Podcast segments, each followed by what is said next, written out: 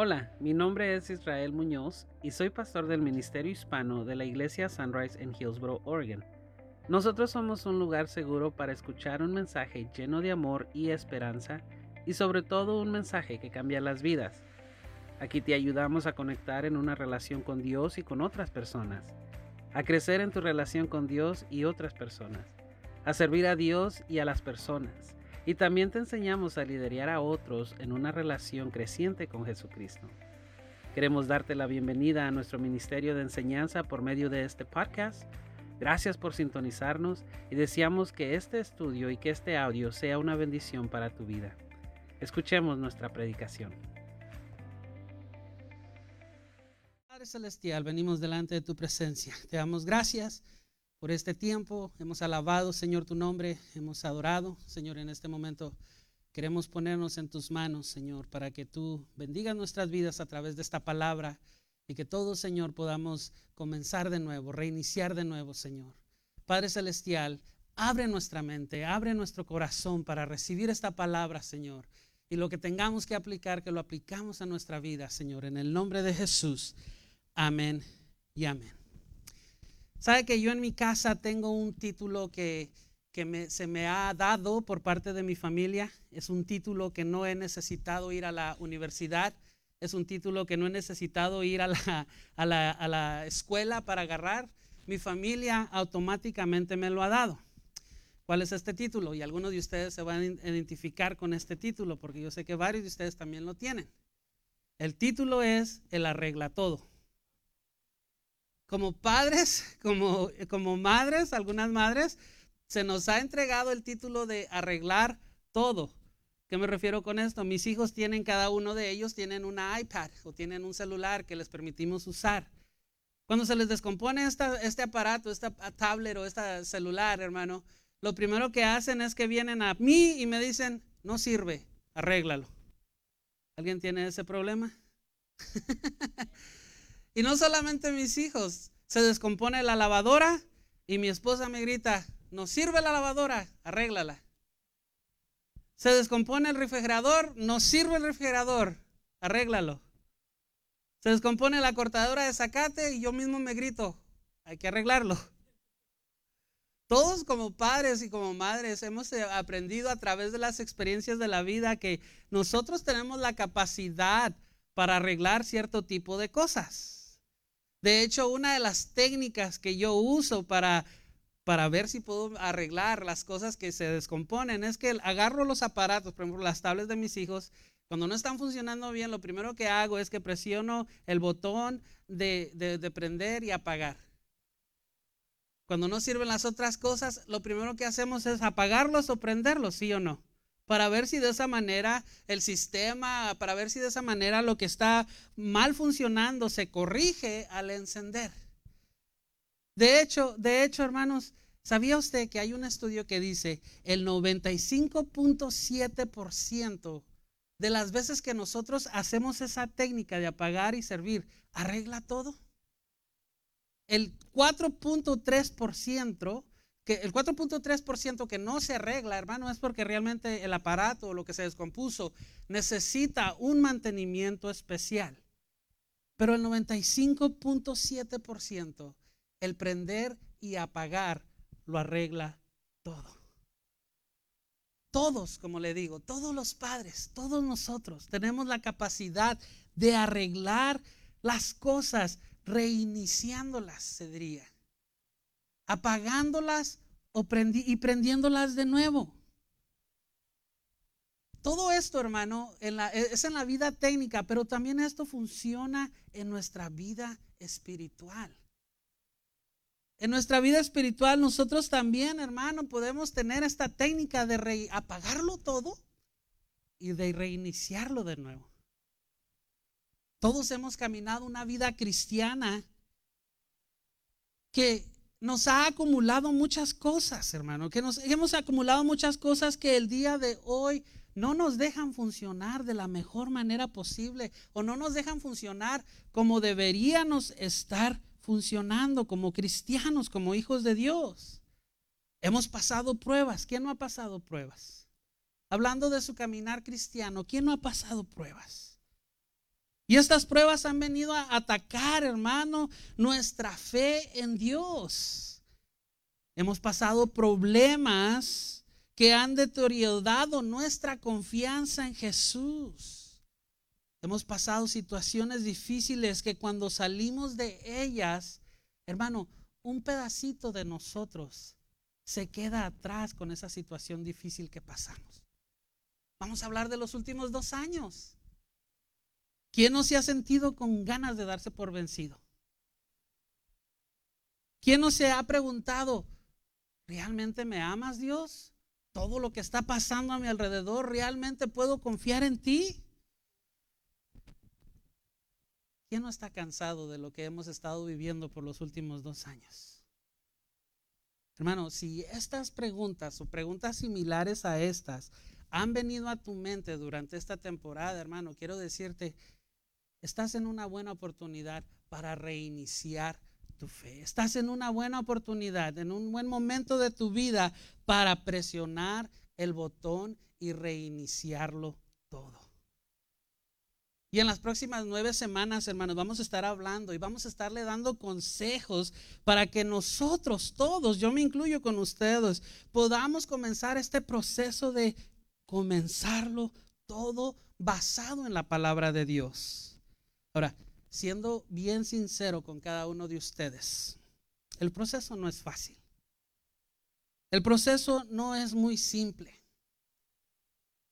Es un proceso que nos va a retar a que realmente olvidemos los errores del pasado. O que olvidemos las faltas del pasado todo aquello que nos ha hecho dudar en Dios, todo aquello que nos ha hecho no, demostrar una confianza plena en Dios, todo eso, hermano, lo vamos a tener que olvidar. Y ahora, de aquí en adelante, vamos a concentrarnos en nuestro presente, pero también en nuestro futuro. De eso se trata reiniciar. De eso se trata presionar el botón para reiniciar. Ahora, para hacer esto, hermano, tenemos que comprender que todo proceso de reinicio en nuestra fe debe comenzar con Jesús. Así que tenemos que hacernos una pregunta muy profunda. ¿Quién es Jesús para mí? ¿Quién es Jesús para mí? La respuesta a esta pregunta, hermano, es el comienzo de tu proceso de presionar ese botón para reiniciar. Así que le hago esta pregunta. ¿Está dispuesto a entrar a ese proceso? ¿Está dispuesto, hermano, a reiniciar su fe? ¿Está dispuesto? Durante las próximas nueve semanas vamos a entrar en este proceso. Hermano, el presionar el botón en nuestras vidas de, reinicio en nuestras vidas trae muchas cosas positivas a todas las áreas de nuestra vida. Por ejemplo, si usted reinicia su fe en Jesús, su matrimonio se beneficiará. Si usted reinicia su fe en Jesús, su familia se va a beneficiar. Si usted reinicia su fe en Jesús, su trabajo, su escuela, hermano, todas las áreas de su vida, hermano, va a beneficiarse. Pero para comenzar ese proceso tenemos que hacernos las siguientes preguntas. Y si, y, si tiene sus notas ahí del sermón, hermano, ahí están estas preguntas. Y si no supiéramos acerca de Dios, ¿por dónde comenzaríamos? Si nunca hubiéramos leído la Biblia, ¿por dónde comenzaríamos de nuevo? Si nunca hubiéramos ido a la iglesia, ¿por dónde comenzaríamos? ¿Cómo comenzaría este proceso si yo vine eh, al Evangelio a una edad adulta y realmente mi vida no ha tenido mucho cambio? Estas son preguntas válidas que usted se tiene que hacer para reiniciar su fe. Ahora, a estas preguntas yo le haría una más. ¿Cómo podemos reiniciar nuestra fe sin la Biblia? ¿Cómo podemos reiniciar nuestra fe sin la Biblia? Usted ahorita tal vez pensaría en esto, pastor. Usted está hablando herejías. Porque ¿cómo podemos reiniciar nuestra fe sin la Biblia cuando en la Biblia este, está basada toda nuestra fe? En la Biblia encontramos todo lo que nosotros creemos eh, eh, en nuestra fe. Bueno, a lo que me refiero con esa pregunta, hermano, es que tenemos que pensar en algo. Piensa en los primeros seguidores de Jesús. Piensa en los primeros seguidores de Cristo. Piensa en la iglesia primitiva. Usted sabía, hermano, que ellos no tenían la Biblia. Ellos tenían rollos y partes de lo que era el Antiguo Testamento, de lo que después llegó a ser el Antiguo Testamento, pero cuando la iglesia fue fundada, no existía la Biblia, no existía el Nuevo Testamento.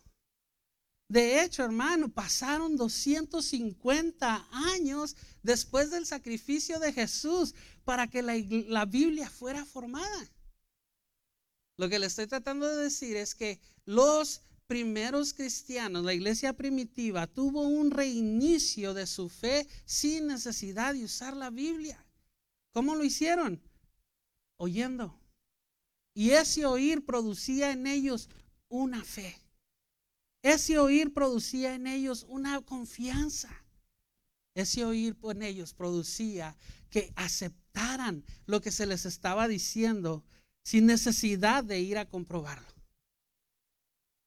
Entonces todo reinicio, hermano, puede pasar en nuestras vidas usando dos cosas, fe y confianza. Fe y confianza. La vida de Jesús, hermano, no se escribió en la Biblia o, pasaron décadas para que viniera a, a ser incluida en la Biblia. ¿Cómo, ¿Cómo era que las primeras personas se daban cuenta que necesitaban reiniciar su vida cómo era que se daban cuenta que necesitaban reiniciar su fe. Ese era el trabajo de los apóstoles. Enseñarles, darles el ejemplo, predicarles las buenas nuevas. Es por eso voy a hacer una nota aquí. Es por eso que yo no estoy de acuerdo con los apóstoles del día de hoy. Porque ellos no hacen lo que los apóstoles de la Biblia hacían.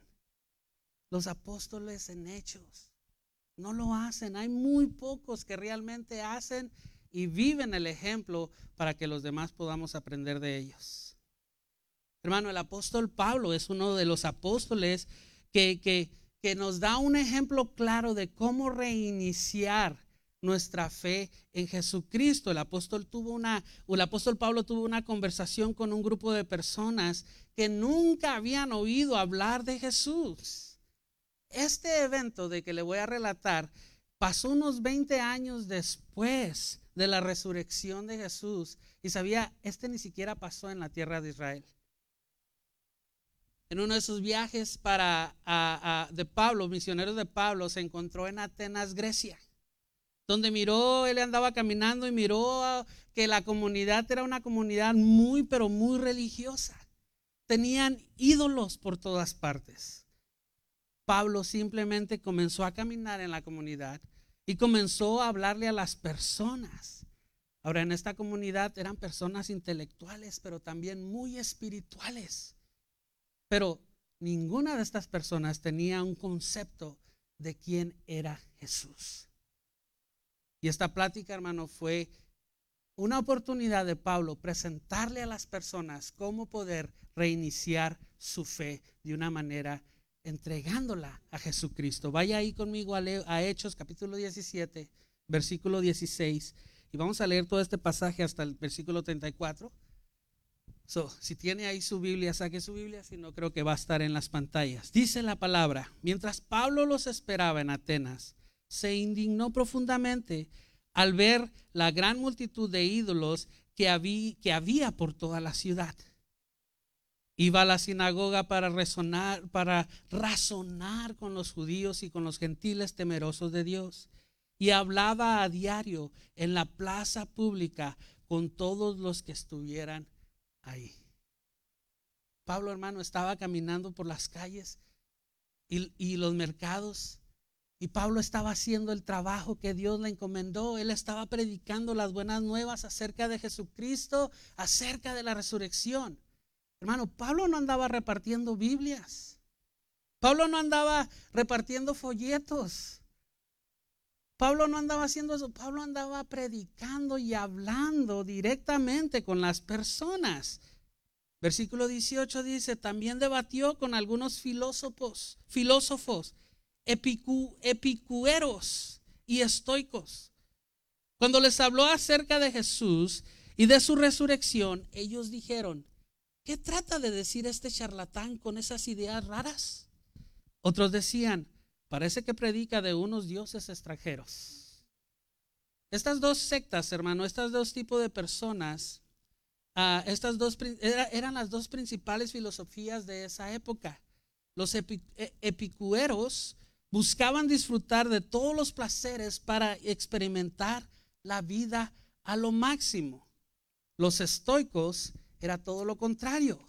Ellos buscaban negarse todos los placeres de la vida pero buscaban sus placeres interiores para que de esa manera ellos se sintieran superior a los demás. Pero ninguno de estas dos sectas, ninguno de estos dos grupos creían en tener una relación con Dios.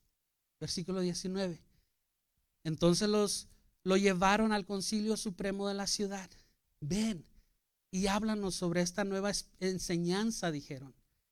Dices cosas bastante extrañas y queremos saber de qué se trata. Cabe aplicar que todos los atenienses, al igual que los extranjeros que están en Atenas, al parecer pasan todo el tiempo discutiendo las ideas más recientes. Cuando Pablo les empezó a hablar, les empezó a predicar, hermano, les empezó a compartir las buenas nuevas, les entra la curiosidad. Y en ese tiempo era muy común de que si alguien iba a introducir un nuevo Dios o una nueva creencia a la comunidad de Atenas, este tenía que presentarse ante el concilio de los religiosos que se encontraba en el Areópago de la ciudad. El Areópago era la, la parte del centro, la parte central, la plaza de la ciudad. De hecho, no sé si alcanzamos a ponerla una foto, no se pudo, ok. Pero si de hecho, este, el día de hoy, este aurópago, este acrópolis, todavía existe. Y si usted tiene una oportunidad de ir a Grecia, lléveme con usted, pero vaya, pero vaya a esta parte. Es una roca muy grande que usted tiene que escalar. Y en la cima de esa roca es donde se reunían todos los religiosos, todos los filósofos para estar debatiendo todo el día sus ideas locas y sus religiones. Y todavía existe hasta el día de hoy, más que ahora ya es un centro turístico. Versículo 22. Entonces Pablo, de pie ante el concilio, les dirigió las siguientes palabras. Hombres de Atenas, veo que ustedes son muy religiosos en todo sentido. Porque mientras caminaba observé la gran cantidad de lugares sagrados. Y uno de sus altares tenía la siguiente inscripción. A un Dios desconocido este Dios, a quienes ustedes rinden culto sin conocer, es de quien yo les hablo. Eso está impresionante. De estarlo leyendo se me ponen chinitos los pies, los, pies, los, la piel. Hermano, aproximadamente, aproximadamente 20 años después de Jesús, Pablo, quien nunca había conocido a Jesús personalmente, y cuando me refiero a eso, nunca estuvo con Jesús en vida. Pablo lo conoció ya después por medio de una experiencia fenomenal y sobrenatural. Pablo nunca tuvo esa experiencia de tener esa relación como los otros doce discípulos. Ese hombre ahora le estaba presentando el Evangelio a, aquellos que necesitaban escuchar acerca del Dios desconocido. En otras palabras, Pablo les estaba presentando la oportunidad de reiniciar su fe, ahora sí directamente relacionada con Jesús. Eso es impresionante. Y sigamos leyendo, porque aquí me puedo pasar otros 20 minutos hablando de esto. Versículo 24. Él es el Dios que hizo el mundo y todo lo que hay en él ya que es el Señor del cielo y de la tierra. No vive en templos hechos por hombres. Y las manos humanas no pueden servirlo. Porque Él no tiene ninguna necesidad. Él es quien da la vida y aliento a todos y satisface cada necesidad. De un solo hombre creó todas las naciones de la tierra. De antemano decidió cuándo se levantarían y cuándo caerían. Y determinó los límites de cada una. Su propósito era que las naciones buscaran a Dios y quizá acercándose a tiendas lo encontraran, aunque Él no está lejos de ninguno de nosotros. Pues en Él vivimos, nos movemos y existimos. Como dijeron algunos de sus propios poetas, nosotros somos su descendencia. Y como está, como esto es cierto, no debemos pensar en Dios como un ídolo diseñado por artesanos y hecho de oro, plata o de piedra. Note que Pablo, hermano, no citó ninguna ley judía. Porque si él lo hubiera hecho, a las personas no les hubiera importado. Pablo va directamente al corazón usando frases familiares a ellos mismos, a las personas que los estaban escuchando. Pablo les presenta la oportunidad de que ellos también pudieran tener un comienzo desde cero. Y ese Dios desconocido al cual ellos estaban adorando sin que éste se les hubiera revelado, hoy les estaba dando la oportunidad de reiniciar su fe. Ese Dios desconocido ahora les estaba dando la oportunidad, por medio de la prédica de Pablo, de comenzar de nuevo. Versículo 30. En la antigüedad Dios pasó por alto la ignorancia de la gente acerca de estas cosas pero ahora Él manda que todo el mundo, en todas partes, se arrepienta de sus pecados y vuelva a Él. Pues Él ha fijado un día para juzgar el mundo con justicia por el hombre que Él ha designado. Y les demostró a todos quién es ese hombre al levantarlo de los muertos. Ahora Pablo, hermano, les entrega el mensaje directo de cómo podemos reiniciar nuestra fe. ¿Cómo podemos reiniciar nuestra fe? Todo comienza con arrepentimiento. Todo comienza con la acción personal de regresar a Dios. Tal vez el día de hoy, hermano, tú también necesitas arrepentirte. ¿Queremos reiniciar nuestra fe? Necesitamos arrepentirnos. Queremos reiniciar todo de nuevo. Necesitamos, hermanos, darle la oportunidad a Jesús de que una vez más Él se convierta en nuestro Señor y en nuestro Salvador. Y aquí es donde vuelvo a la pregunta. ¿Quién es Jesús para ti? Todo comienza con Jesús. No podemos reiniciar nuestra vida si nosotros no tenemos una idea personal de lo que Jesús es para nosotros. Todo comienzo de reiniciar nuestra fe, hermano, tenemos que pensar profundamente en la respuesta que le vamos a dar a esta pregunta. Y cuando digo profundamente, hermano, es porque esta es una respuesta que se tiene que dar que no salga de nuestra mente. Porque si ahorita vamos a la comunidad y les preguntamos, ¿quién es Jesús para ti? La mayoría va a decir lo que se les ha enseñado. Pero hay varios que podemos decir lo que Jesús ha hecho por nuestras vidas y dar una respuesta acerca de lo que Jesús es para nosotros que salga desde nuestro corazón, que salga desde nuestro espíritu y que salga desde nuestra alma. Esa es la respuesta que tenemos que dar a quién es Jesús para mí. Ahora, ¿sabe por qué, hermano? Hay muchos que necesitamos presionar el botón para reiniciar nuestra fe.